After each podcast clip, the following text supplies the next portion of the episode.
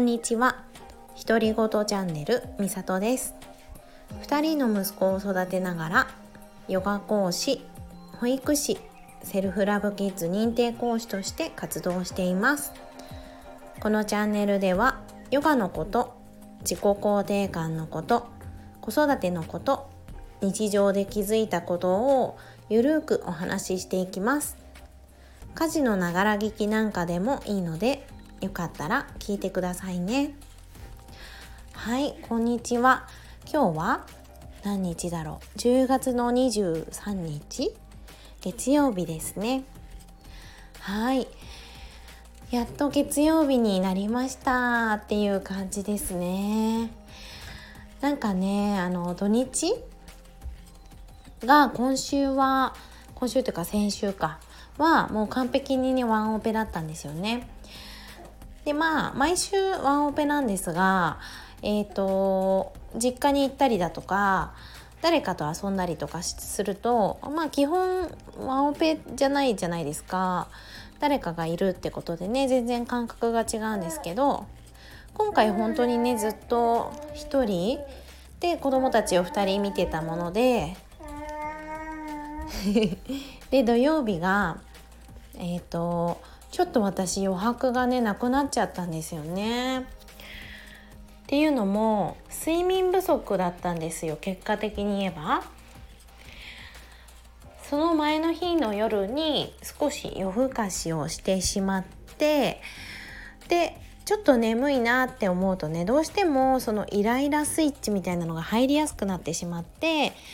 こんなね自己肯定感を学んでいるし認定講師もしてはいるんだけれどもそれでも自分がコンディションが悪くなるとねどうしてもちっちゃなことでイラってしちゃったりとか怒りたくないのに怒っちゃったりっていうことがねまだまだあるなーって思っています。なんで怒っちゃったかっていうと,、えー、と土曜日が長男のお兄ちゃんのプールがねあるんですよね。習い事のプール。で朝行ってるんですけどもうねちょっとギリギリになっちゃったんです。行くのが。まあいつもねギリギリなんだけどほらほら行くよっていう感じでね車に乗って行くところだったんですがお兄ちゃんね今自転車がね大ブームなんですよね。暇があれば自転車に乗りたいんですよ。それでね朝もこれからプールに行くよって言ったタイミングでお外に出たらね一回だけ自転車やりたいって言って自転車に乗り出してもう勝手にねあのお庭のところドア開けて自転車出してってやっていていやもうそんなことしてる時間ないよっていう感じだったんですよ。で勝手に乗ってって それで一回戻ってきたらあと44回やりたいとか言って言っててあの数はもうまだねあんまり分かってないから結構適当なんですけどもう間に合わない じゃないですか？そんなにやったら。だから「もう」とか「間に合わなくなっちゃうよ」って言ってちょっとプチって切れちゃったりとかして 切れちゃったっていうか怒っちゃったりしてもうそんなしてるから時間なくなっちゃったよとか言って私もいっぱいいっぱいで怒っちゃったりしてあ怒っちゃったなーっていう感じだったんですよね。であと何だったっけな夕方？夕方だあ夕飯の時かな？夕飯の時にうーんご飯を作ったんですよ。で毎日ね作ってはいるんだけどその日はねちょっと時間があったんです。だからいつもよりもちょびっとだけ凝ったものをね作ったんですよ。最初にね素揚げしてでその後煮絡めるみたいなやつを作っていたんですけどまずいけなかったのはそこでちょっとやけどしちゃったの私が。しかもそんなに軽あそんなに重くないと思ってたんだけど意外と傷としてしっかり残ってるぐらいのやけどをしていて結構痛かったんですよね。ヒリヒリヒリヒリしてて、うん、腕に油が飛んじゃったんですよね。で多分それも一つの要因だったと思うんですけどああやっとご飯できたって思った時にご飯だよって言って2人に食べさせようとしたらお兄ちゃんが「えなんかこれ美味しくなさそう。食べたくない。僕いらない」って言ったんですよ。でそれでなんかもう悲しくなってきちゃって「お母ちゃん一生懸命作ったんだけど」って言って「美味しくないか食べてみないと分かんないよね」って言って乗っけたんですよねお皿に。一つずつ。そしたら食べてみてやっぱり美味しくないとか言って言って食べなかったんですだからなんかがっかりしちゃってね多分自分がやけどもしちゃったし一生懸命作ったいつもよりも頑張って作ったっていうね感覚があったのに全然食べてくれなかったし美味しくなさそうって言われちゃったりとかしてね悲しかったんだなって思いました。うん。っていうねことがありましてうん。ちょっとね土曜日はそんな感じでなんかいつもよりも怒っちゃうことが多かったしなんかイライラっていう気持ちが湧き上がってくることもあったからあなんか疲れてるのかなとか思ったらもう見事にね寝落ちあの子供たちと一緒に寝落ちして朝までぐっすり寝ました。だから本当に疲れてたんだなーって寝不足だったんだなーっていうのもね思いました。でそれで言うと続きがあって美味しくなさそう食べたくないって言われちゃったからお母ちゃんね一生懸命作ったけどそうやって食べたくないって言われたらすごく悲しいよっていう話をしたんですよね。で多分ね結構疲れちゃってたからはあって感じで落ち込んじゃったんですよね。で落ち込んじゃったところを見てたから次の日の日曜日の夜ご飯もうね結構適当にしたんですもういいや適当に作ろうと思って冷凍してあったお肉を解凍してでも塩麹につけて焼いたりとかしててうんあとなんだっけ鶏肉のガーリックバター焼きアスパラと一緒にとかそんな感じもう焼くだけみたいなやつにしたんですよねでもそしたらねお兄ちゃんが「わあ美味しそう!」とかって言うんですよ私が昨日落ち込んでたから昨日っていうか一昨日土曜日落ち込んでたから多分それを見ててああいけないこと言っちゃったんだなって思ってすごくね変えてきたんですよね。わあとっても美味しそうだねとか言ってこれは何？とか言ってお肉に聞いてきてね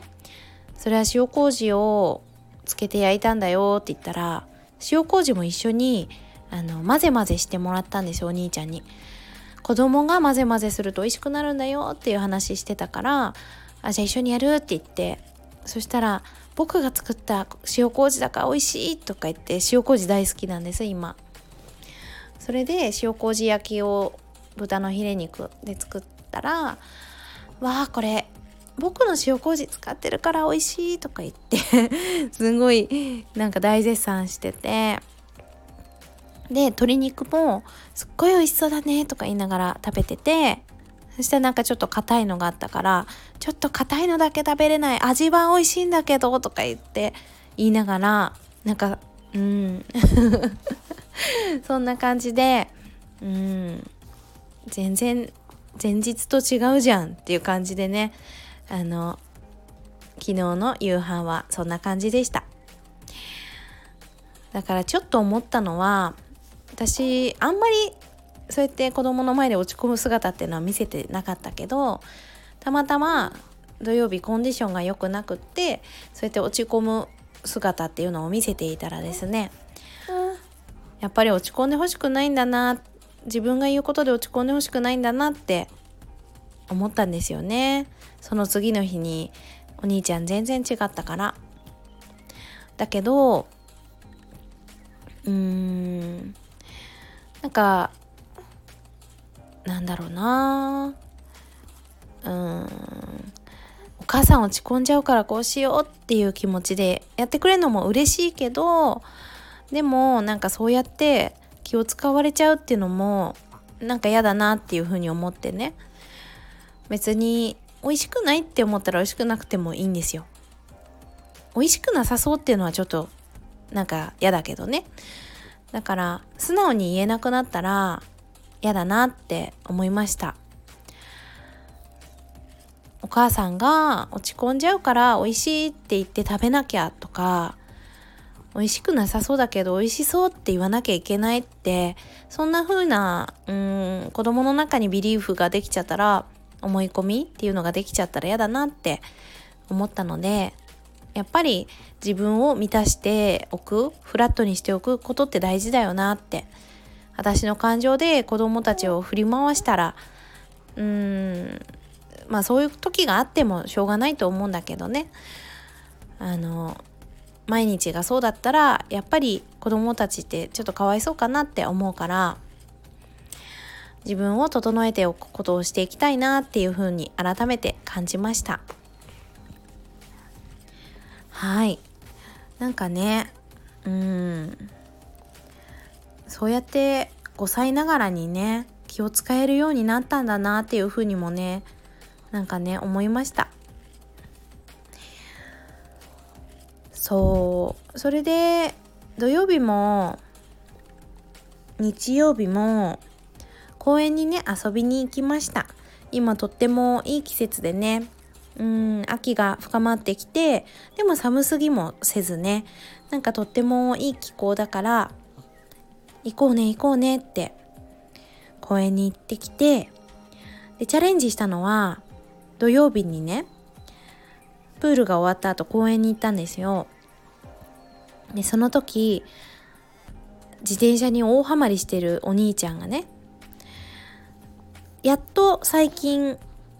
うん一般道というかね家の周りをぐるって回るっていうことができるようになったんです。それでうん金曜日かな。金曜日にお母ちゃんも自転車で僕も自転車で一緒に走ろうって言ってやってみたんですよ。並走することを。でサポートできるかなって。止まってねって言ったらちゃんと止まれるかなとか危なくないかなってすごい私もドキドキしたんですけど2人でねいる時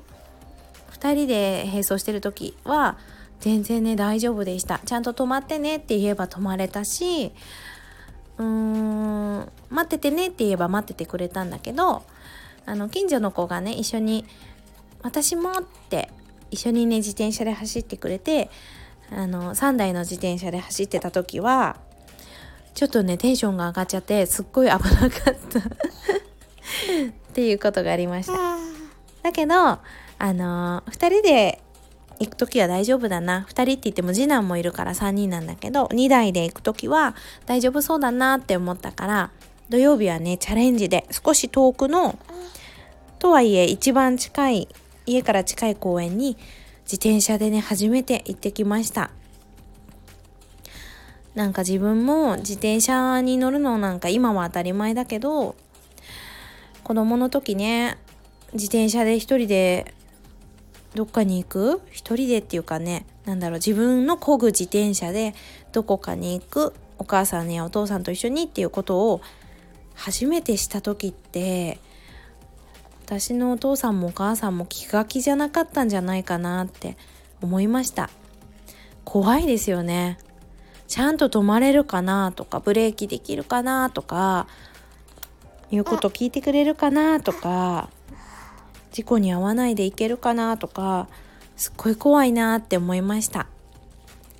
でもこうやってね一つ一つできるようになっていくことが増えて本人もすごく嬉しいだろうし私もね一緒に